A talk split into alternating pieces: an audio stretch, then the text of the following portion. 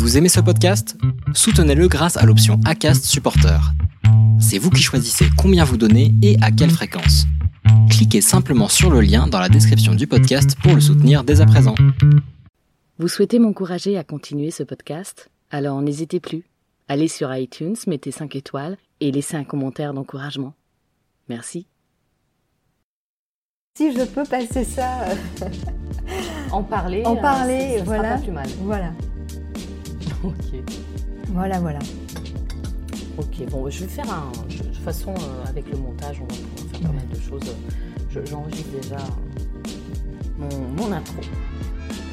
Bienvenue dans les entretiens Restez dans le flow.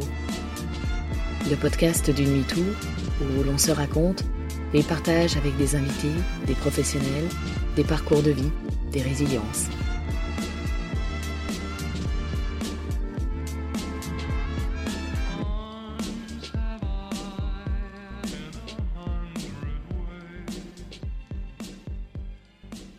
Bonjour Aurore. Bonjour. À la fois docteur en neurosciences et sexologue, vous menez des recherches sur les prises de décision autour de la sexualité, sur la contraception et les représentations autour de ces thématiques. Je vous ai découverte lors du dernier TEDx Woman à Paris et évidemment, vous m'avez tapé dans le cerveau gauche ou droit. Ça, c'est un petit joke, je pense que nous pourrons y revenir. Vous avez des choses à dire sur le sujet. Tout à fait. Votre intervention Comment les neurosciences peuvent nous aider à dépasser le sexisme portait sur les choix binaires dont on doit pouvoir s'extraire. Vous m'avez interpellé parce que vous prenez la réconciliation entre le corps et l'esprit. Et je ne pouvais qu'être touchée par cela, moi qui pendant des années ai vécu avec des difficultés à réconcilier mon corps et mon esprit.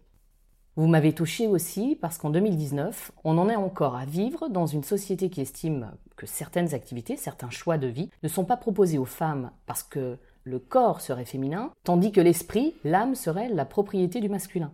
Or, vous, vous avez démontré que l'on pouvait passer du ou au et. Vous êtes une femme neuroscientifique qui s'est formée en double cursus biologie et psychologie, et vous êtes sexologue en plus d'être neuroscientifique.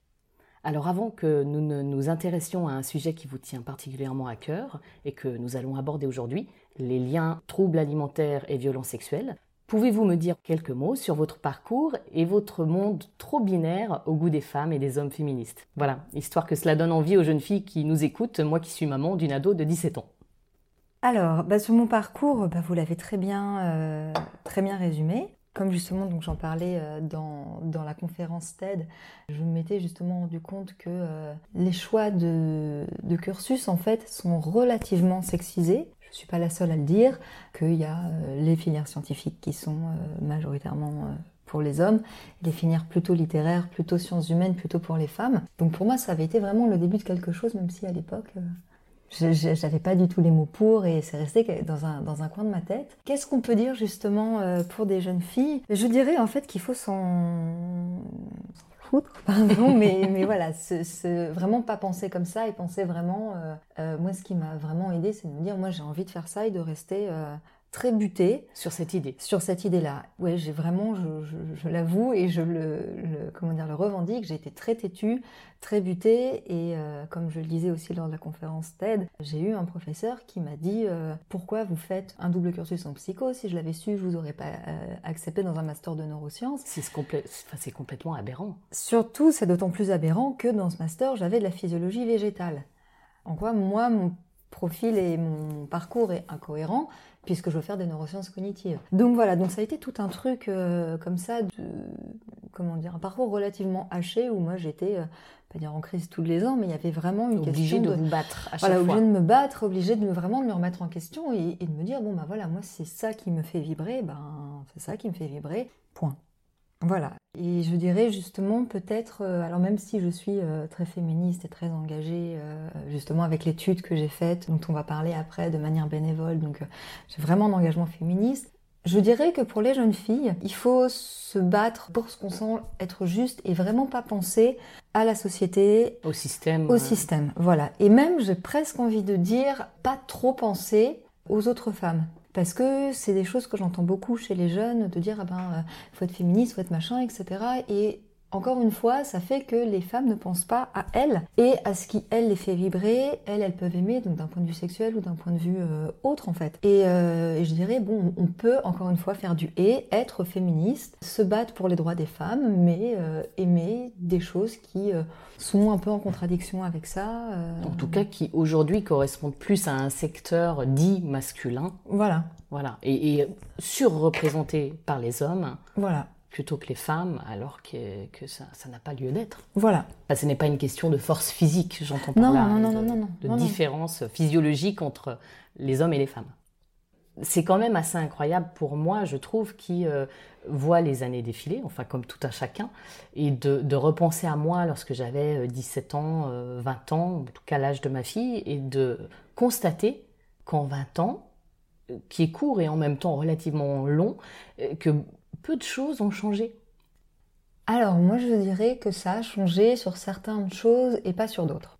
Justement, typiquement, la question des violences, il y a 20 ans, c'était euh, encore plus tabou que maintenant. Maintenant, il y a eu MeToo, euh, il y a eu un vrai travail. C'est relativement récent tout de même. C'est relativement récent, mais il y a eu un vrai travail des féministes. Euh, donc justement, pour une étude, j'ai travaillé avec le collectif féministe contre le viol, qui sont là depuis les années 80. Et pour moi, MeToo, l'affaire Weinstein, c'est l'aboutissement de tout un travail sociétal qui a été fait par des féministes qui se sont battues. Et pour l'enquête dont on va parler tout à l'heure, moi j'ai vraiment vu un pic d'appel après MeToo à la permanence de viol femmes information. Donc pour moi, il y a vraiment, euh, on parle beaucoup plus maintenant des violences, tout n'est pas résolu, ce serait, je pense qu'on a, on a quelques décennies devant nous. Avant. Voilà, avant. Certainement même un peu plus, mais il y a quand même du travail qui a été fait. Et euh, mais il n'a pas été fait partout parce qu'on ne peut pas être toujours sur tous les fronts. Mais en tout cas, on va dire sur des classes au moins un peu plus favorisées. Je trouve que les jeunes générations sont, ont un regard quand même beaucoup plus aigu sur les questions d'égalité. Euh, plus incisif. Voilà, plus incisif. Ils vont moins laisser passer des comportements sexistes, tout simplement.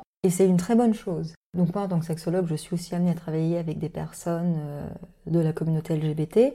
Pour moi, c'est un aspect très important de mon travail. Bah, on a eu le mariage gay. Il y a quand même eu de grandes avancées de ce côté-là. Donc, bon, voilà, c'est pour ça. Donc, on n'est pas, on n'est pas arrivé euh, à l'idéal, mais il y a quand même des choses qui sont faites. Et justement, pour revenir euh, avec le travail du collectif féministe contre le viol dont on parlera tout à l'heure, elles offrent des cours euh, pour des professionnels. Donc je me suis aussi formée avec elles pour approfondir ma pratique en sexologie. J'ai eu le bonheur de voir que lors de ces formations, il y avait des policiers et des policières qui venaient se former pour être capables de prendre mieux en charge des femmes victimes qui venaient euh, déposer plainte. Et donc ça, je trouve que c'est euh, extrêmement... Euh, ça, c'est un grand pas. C'est un très très grand pas. Et Pour moi qui n'ai jamais porté plainte, et, je l'assume complètement. J'aurais pu le faire quand j'avais 18 ans. Je ne l'ai pas fait. Ça, a été une des raisons. Et c'est une des raisons pour laquelle beaucoup de femmes ne le font pas. Et de dire, ok, on sait très bien que c'est pas encore l'idéal partout, mais de voir que ça change, de pouvoir discuter aussi avec ces personnes qui nous disent, mais écoutez, en fait, on est quand même beaucoup à être demandeurs, mais pour des raisons d'emploi du temps, pour des raisons de restrictions budgétaires, pour des restrictions de blablabla, en fait, il y avait une personne du service qui pouvait venir. C'est quand même relativement peu mais voilà, si on voit le verre à moitié un plein, voilà, c'est un, début et on voit le verre à moitié plein. Je suis une des adeptes du verre à moitié plein et non pas à moitié vide. Sinon, on ne fait rien. Exactement. Il y a quand même beaucoup de choses qui se passent et c'est très bien. Donc comme vous le disiez d'ailleurs tout à l'heure, en parlant de, l'association, on, en a parlé, on a échangé par téléphone pour préparer notre rencontre. Vous avez à cœur de, parler des troubles alimentaires et des violences sexuelles, euh, car vous travaillez en collaboration avec le collectif féministe contre le viol, le pôle nutrition du CHU de Reims et l'association Le Regard du Miroir. C'est vrai que c'est quelque chose que moi je n'ai pas connu, bien qu'enfant on me répétait à longueur de temps que j'étais maigre comme un clou et que je ne mangeais rien. Alors fort heureusement, malgré les viols que j'ai subis, je n'ai pas développé de troubles alimentaires, mais comment, euh, comment cela se fait-il? Qu'est-ce qui, dans vos recherches, vous mène à penser qu'il y aurait un lien entre les viols et la boulimie, par exemple? Alors, pour raconter un peu l'histoire de comment s'est passée euh, la création de cette, euh, de cette étude. En fait, quand moi je suis dans le cadre de mes formations au collectif, je me suis dit c'est génial, euh, elles font plein de trucs super. J'ai pu voir un peu l'arrière du décor et elles ont des archives, des appels qui sont anonymes des victimes. Elles le disent d'ailleurs très clairement, comme c'est évidemment complètement anonymisé, on peut faire des études comme ça sans mettre en aucune manière les victimes en danger. Et du coup elle collabore avec beaucoup d'académiques. Et euh, j'ai pu rencontrer euh, donc la présidente qui s'appelle Dr Emmanuel Piette qui est en plus très investie dans la protection des mineurs. Et donc en gros voilà moi en venant de la recherche j'ai vu ce truc d'archives et cette quantité de données. Je me suis dit Oh mon dieu, c'est génial, il y a plein de trucs à faire. En discutant avec elle, elle m'a dit, bah, en gros, va regarder euh, les derniers appels. Et je ne sais pas ce qui s'est passé, les, fiches que j'ai tirées un peu au hasard, j'ai eu beaucoup de personnes qui présentaient des euh, troubles alimentaires. Donc moi, avec, j'ai beaucoup travaillé en fait en, neurosciences sur les questions euh, de la mémoire. J'ai fait ma thèse sur les mécanismes de récupération des souvenirs. Et à la base, je suis presque plus allée en pensant comme ça. Et puis j'ai eu ce truc-là qui est sorti. Et en même temps, en sexo, on sait très bien qu'il y a des liens entre sexualité et alimentation, mais il y a très peu de données scientifiques. En fait, c'est des liens qui sont théoriques parce que, en gros, toutes les sociétés humaines, depuis 42 000 ans que la civilisation humaine, enfin que les premières civilisations datent de 42 000 ans, il y a toujours eu des restrictions sur les comportements qui nous rattachent à l'animal, c'est-à-dire les comportements sexuels et les comportements alimentaires. Donc il y a des interdictions, on mange pas n'importe quoi, il faut manger cachère, il faut manger halal, il faut pas manger ci, il faut manger ci à telle fête, etc. Et on ne fait pas l'amour n'importe comment. Et en gros, moi, c'est quelque chose qui était resté dans un coin de ma tête. Et en fait, quand je suis arrivée là, je me dis, mais enfin, une porte d'entrée pour pouvoir euh, étudier ça. Donc voilà, donc moi j'arrive, je, discute de ça avec, euh, avec les personnes du CFCV, elles me disent écoute c'est génial, on a Delphine Bernard Wallendorf qui travaille avec euh, le professeur Bertin au pôle nutrition du CHU de Reims. Delphine est absolument géniale, elle a monté une super association qui s'appelle le regard du miroir où elle va prendre en charge des personnes qui ont des troubles alimentaires et elle est très sensibilisée à la question des violences et le professeur Bertin aussi. Je vous mets en contact. Euh, voilà, en gros, j'ai eu Delphine au téléphone, le contact est très bien passé, c'est une thérapeute absolument géniale, enfin bon, voilà. C'est comme ça qu'est née cette collaboration, et du coup, moi, c'est comme ça que j'ai mis le pied dedans, puisque je suis pas nutritionniste à la base, donc j'ai fait des études, j'ai eu de la physiologie, évidemment, mais euh, c'est pas ma, comment dire, c'était pas du tout mon fer de lance. secteur. Voilà, à la base. Et là, j'ai mis nez dans la littérature. Il y a quelque chose d'assez intéressant, c'est que il y a eu quand même pas mal de recherches qui sont sorties de manière indépendante, de pays indépendants, de laboratoires indépendants, qui montrent qu'en fait, ils sont tous sur la même ligne pour dire qu'il y a à peu près un tiers des troubles alimentaires qui sont liés à des violences sexuelles. Un tiers, c'est énorme. C'est énorme, majoritairement des violences sexuelles dans l'enfance. Et c'est exactement ce que me disait Delphine, c'est exactement ce que me disait le professeur Bertin. Donc, enfin voilà, donc il y a vraiment quelque chose à faire en place. Et eux qui euh, sont spécialisés sur la question des troubles alimentaires, si un jour vous avez l'occasion euh, de les avoir dans le podcast, euh, j'espère bien.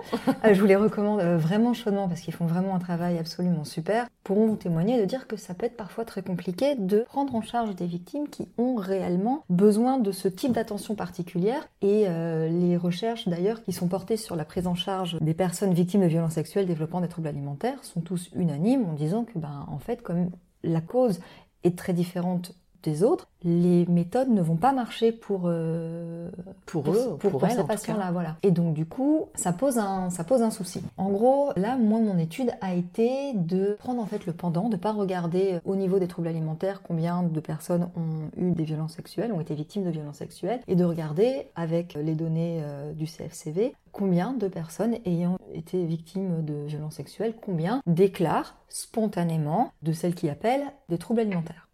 Ça s'est fait sur une période assez euh, longue, assez courte Moi, j'ai regardé. Alors, l'étude est encore euh, en cours. en cours, je suis en train de la finir. Il y a déjà une première version qui est sortie sur le bulletin de décembre du collectif féministe contre le viol. Donc, moi, j'ai regardé les rapports des appels sur les quatre dernières années. Quatre ans et demi, exactement. Et euh, en gros, ce que je peux vous dire, c'est qu'il y a à peu près 3,5% des appels dont les personnes vont déclarer spontanément avoir des troubles alimentaires. Donc on est en sous-estimation de toute façon puisque toutes les personnes victimes de violences ne vont pas appeler la plateforme et toutes les personnes ne vont pas déclarer avoir des troubles alimentaires.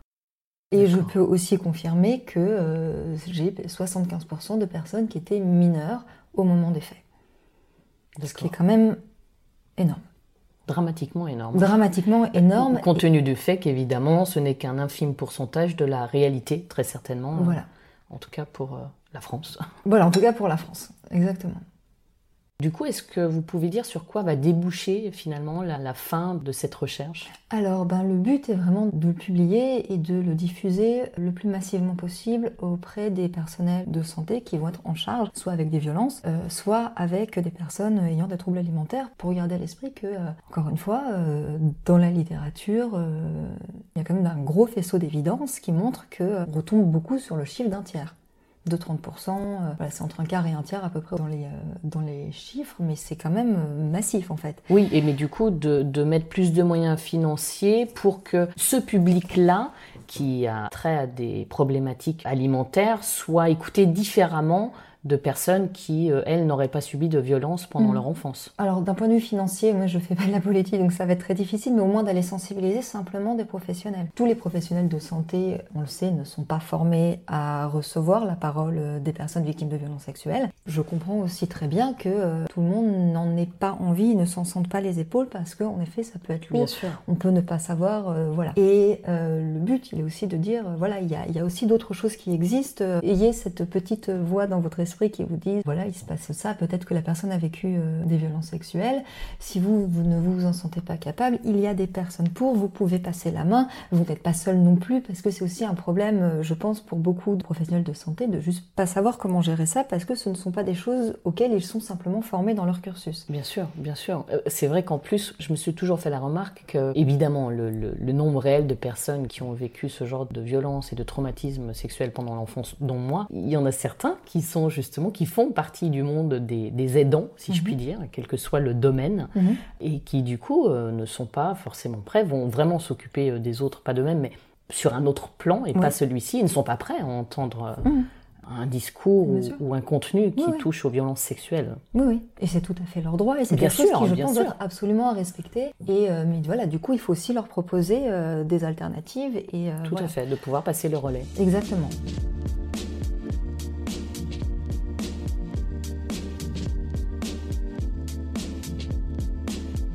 Il y avait un autre sujet qui m'intéressait d'aborder parce que j'étais absolument pas au courant, je suis tombée dessus par hasard euh, en travaillant sur ce podcast, quand j'ai découvert la vidéo, ou en tout cas l'un des extraits d'une émission euh, dans laquelle la présentatrice Flavie Flamand est passée. Je savais qu'elle avait témoigné effectivement, mais voilà, j'étais pas allée plus avant. Et en fait, je suis tombée sur cette histoire d'hippocampe euh, mhm. qui, du coup, ne se développe pas correctement sur les personnes qui ont subi un traumatisme pendant l'enfance. J'ai été très étonnée. Je me suis dit, bon sang, et, moi, finalement, est-ce que c'est comme ça? Est-ce que c'est lié ou pas à des problèmes de mémoire que j'ai vécu pendant l'enfance? Euh, Est-ce que j'aurais pu avoir plus d'écoute et mettre en place plus de processus pour récupérer cette mémoire? Voilà, je me suis posé la question. Et est-ce que vous êtes au courant? Est-ce que vous avez travaillé ou allé travailler dessus? Comment ça se passe Qu'est-ce que c'est cette histoire d'hippocampe? Alors, ce qu'il faut déjà euh, savoir, c'est que donc l'hippocampe, euh, donc on en a deux, un dans chaque hémisphère, et ce sont des régions qui sont les centres de la mémoire. Donc c'est eux qui vont euh, stocker les souvenirs et être un petit peu un carrefour de l'archivage des souvenirs. Et donc c'est très intéressant parce qu'ils encodent les souvenirs, mais ils encodent aussi une partie de notre mémoire spatiale. Donc de savoir euh, où est-ce qu'on range euh, nos affaires, euh, pouvoir se déplacer dans un dans, un une ville, dans un environnement, voilà. Ah d'accord. Donc ce qui est très drôle parce que je ne me perds jamais moi.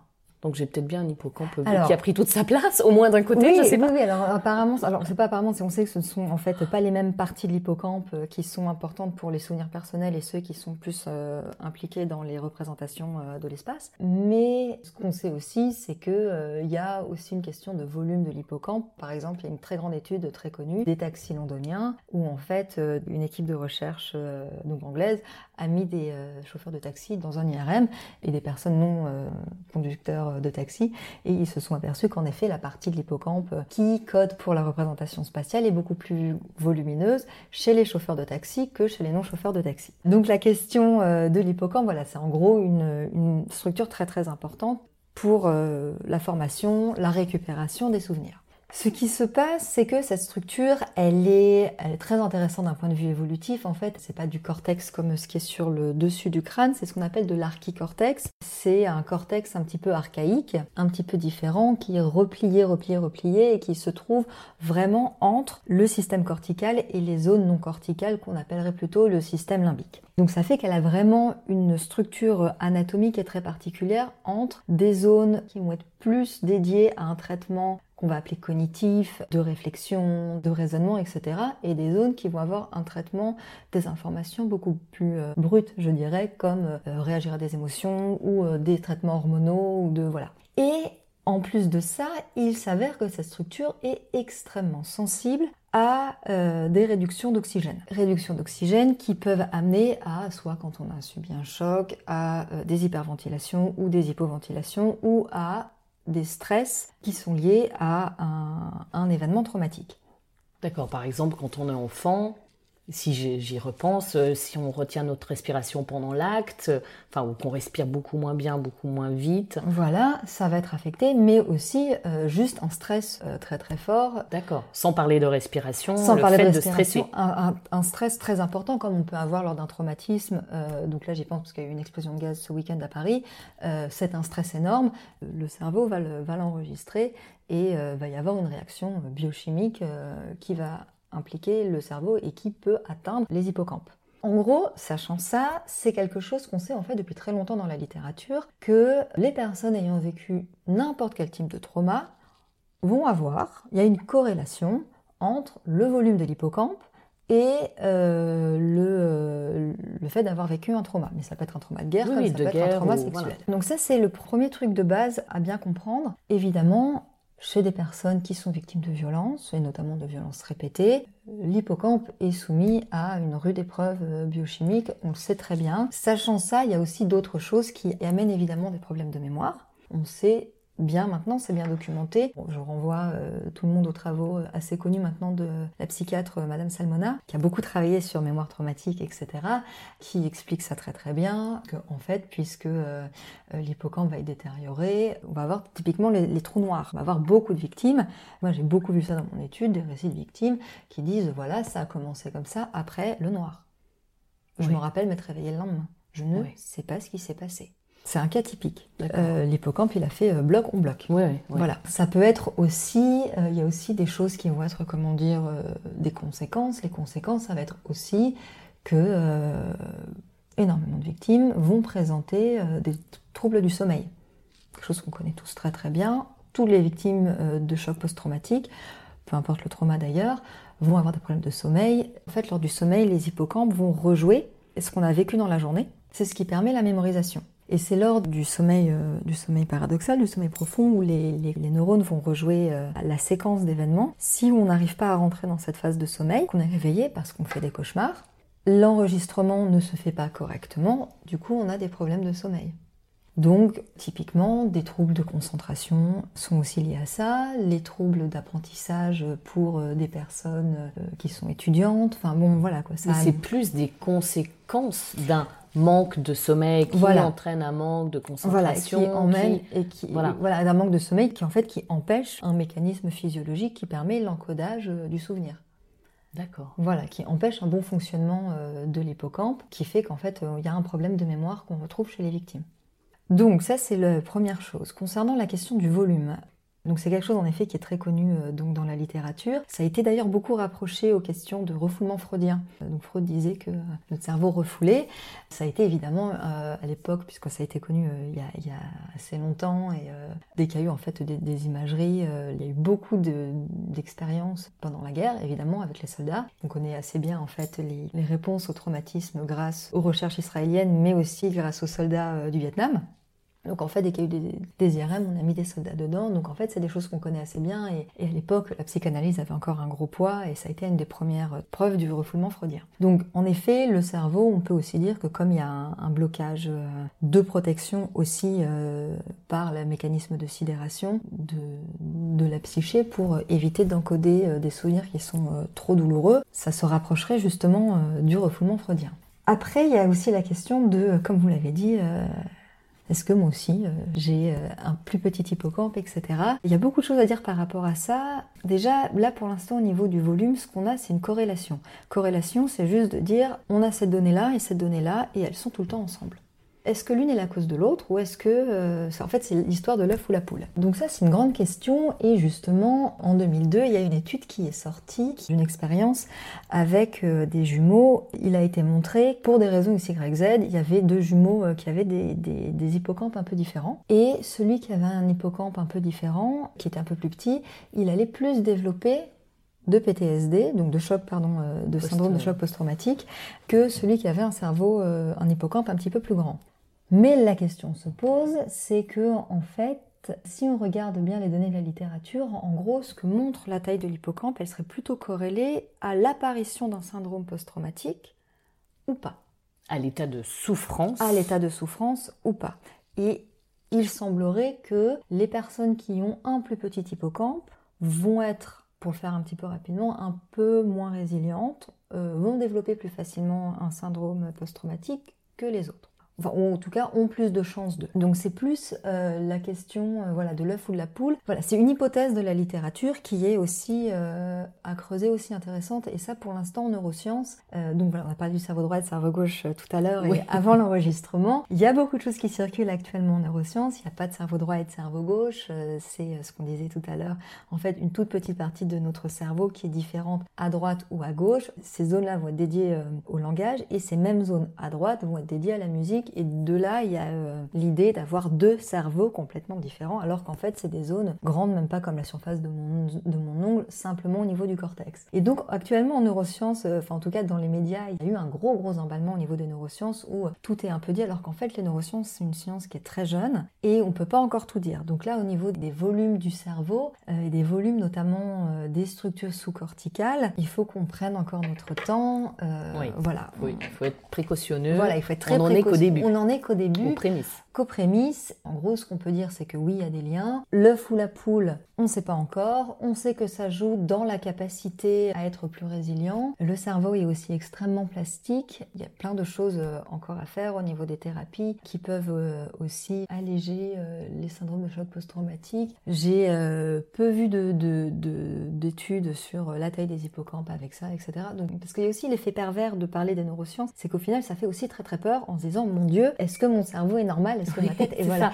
Et donc du coup, moi j'ai à chaque fois j'ai je, quand il y a ça, je réponds toujours, je dis au final on s'en fiche. Ce qui compte c'est euh, ce que nous on soit bien dans notre vie de tous les jours. Et au final, il y a des gens qui euh, ont des petits cerveaux et qui marchent très très bien. Et justement en des neuromythes euh, actuels, ça traîne encore de dire on a un gros cerveau donc on est plus intelligent et on est plus performant. Or pas du tout. Et l'exemple que je prends toujours, c'est Einstein avait un plus petit cerveau que la moyenne. Donc ça, ne veut rien dire. Voilà, donc ça, ne veut rien dire. On va pas aller demander est-ce que vous pouvez me, me, prescrire un IRM, s'il vous plaît, à son, neurologue non, ça ne pour savoir si euh, tout va bien ou pas. Voilà, ça n'en vaut pas la peine. Et actuellement, il y a de plus en plus, il y a eu un gros progrès ces dernières années, notamment avec les techniques de MDR, qui permettent de bien prendre en charge des victimes. Et à la limite, euh, la taille des hippocampes, on s'en fiche un peu. C'est presque plus un problème pour nous scientifiques qu'autre chose en fait. Et c'est plus pour nous euh, thérapeutes et scientifiques pour comprendre, de dire ok, s'il y a des problèmes de mémoire, c'est pas la victime qui est complètement neuneux, euh, c'est juste que c'est une conséquence du trauma et c'est pour les professionnels de santé de prendre ça en compte. Mais c'est certainement, encore une fois, pas à la victime de se sentir euh, encore plus comment anormal, anormal, euh, alors que pour le coup, ça n'est pas déficiente. Voilà, exactement. Donc voilà, pas du tout de, de, culpabilité à avoir. Ça, c'est notre tambouille à nous de de scientifiques. Ok, très bien. Ça fait pas mal de choses quand même. Ça fait pas mal de choses.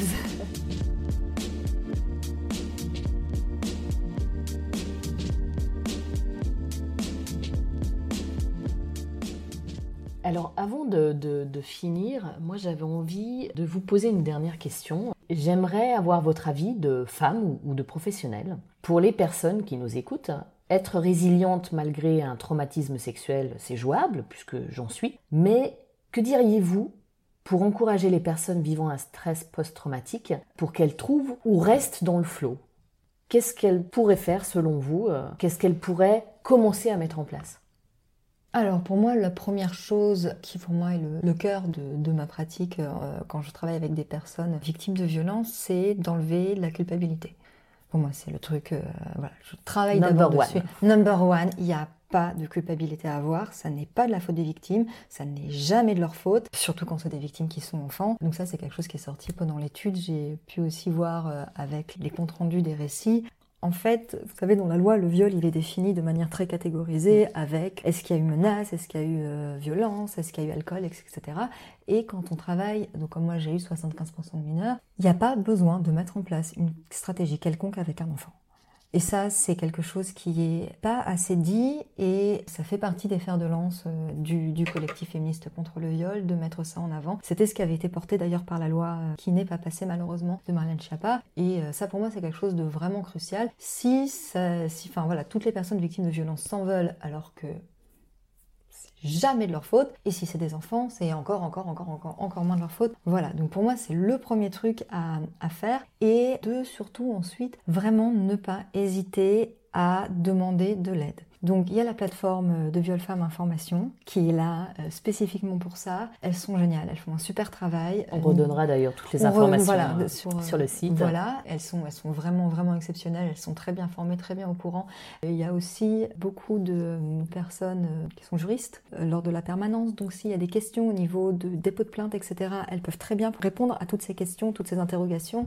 S'il y a besoin d'aide, de, de, de placement ou quoi pour des femmes victimes de viols conjugaux. Enfin voilà, elles font vraiment un travail absolument génial. Donc euh, il existe de plus en plus maintenant de structures. Donc voilà, comme on disait tout à l'heure, est-ce qu'il y a eu des choses qui se sont mises en place? Il commence à y avoir de plus en plus de choses. Voilà, les travaux de Muriel Salmona sont beaucoup plus diffusés maintenant. Il y a de plus en plus de professionnels qui se forment, qui se forment à l'EMDR, euh, qui se forment euh, à d'autres à d'autres choses, qui sont formés. Donc ne pas hésiter à À s'appuyer sur ces sur structures, des- ces organismes. et puis et- c'est des personnes, enfin voilà, si on fait la démarche de, de euh, parce que c'est encore actuellement des euh, malheureusement, ça fait pas encore partie euh, du, cursus de base des psychologues ou des thérapeutes, mais ceux qui le font, c'est vraiment une démarche en plus. Voilà, moi, je, je- quand j'ai fait ma formation de sexo, j'ai fait en plus la formation avec le CFCV pour être sûr de bien prendre comme il le faut, enfin voilà, avec des personnes qui ont 30 ans de, de- de métier, pour, euh, parce que voilà, j'avais vraiment cette envie de travailler avec des personnes victimes de violences. En général, quand des personnes euh, mettent en avant euh, sur leur site, sur leur page, ou qui sont enregistrées à un, un annuaire quelconque de prise en charge de personnes victimes de violences, c'est qu'elles sont compétentes. Ce qui arrive aussi des fois, c'est que pour raison XYZ, la thérapeute ne convient pas. Eh ben c'est pas grave, il y en a d'autres. Ne pas Donc, hésiter ne à pas recommencer, hésiter, à voilà. rechercher. et- Exactement, parce que Et, à ne pas stopper le ne processus. pas stopper, de- parce que c'est vrai qu'il existe aussi des, des- des thérapeutes qui sont encore euh, un peu la vieille garde, qui vont dire, euh, je sais pas, par exemple, quelque chose qui est très, euh, enfin que moi personnellement je trouve très difficile pour les victimes, qui est de demander pardon. Voilà, moi j'ai un peu de mal avec ça. S'il y a même d'autres choses, euh, il peut y avoir aussi même des, des personnes qui sont très compétentes, mais les, comment dire, après je parle presque d'alchimie entre patient et thérapeute. Si ça passe pas, c'est pas grave, il y en a d'autres, et euh, ne pas hésiter à s'écouter soi et se dire non, je le sens pas, on peut aller voir ailleurs. Les choses euh, les Donc, plus importantes. euh, Surtout, pour conclure, finalement, ce serait de de- d'encourager les, les personnes victimes, déjà, euh, si ça a démarré dans l'enfance, à ne pas se sentir bourreau et à savoir qu'elles ont une écoute qui est proposée. Qui est Il y a plein de lieux, d'endroits Et de professionnels et qu'elles le méritent et que surtout ne pas rester coincé dans cet état dans lequel on peut, la plupart du temps, en tout cas moi je l'ai été, je l'ai connu, euh, se sentir euh, bourreau à la place euh, Voilà. du bourreau. Et c'est, ça fait partie justement des stratégies de l'agresseur. Les agresseurs mettent toujours compte, en place. compte là-dessus euh, Voilà. au niveau de leurs victimes. Mais ils mettent ça en place bien sûr, quasiment chaque fois. Enfin, oui, enfin, toujours. En fait, toujours. Donc, ça n'est jamais la faute de la victime et c'est. Euh, On ne répéter. répétera jamais assez. Jamais assez. Voilà. Merci Aurore. Eh bien, merci à vous.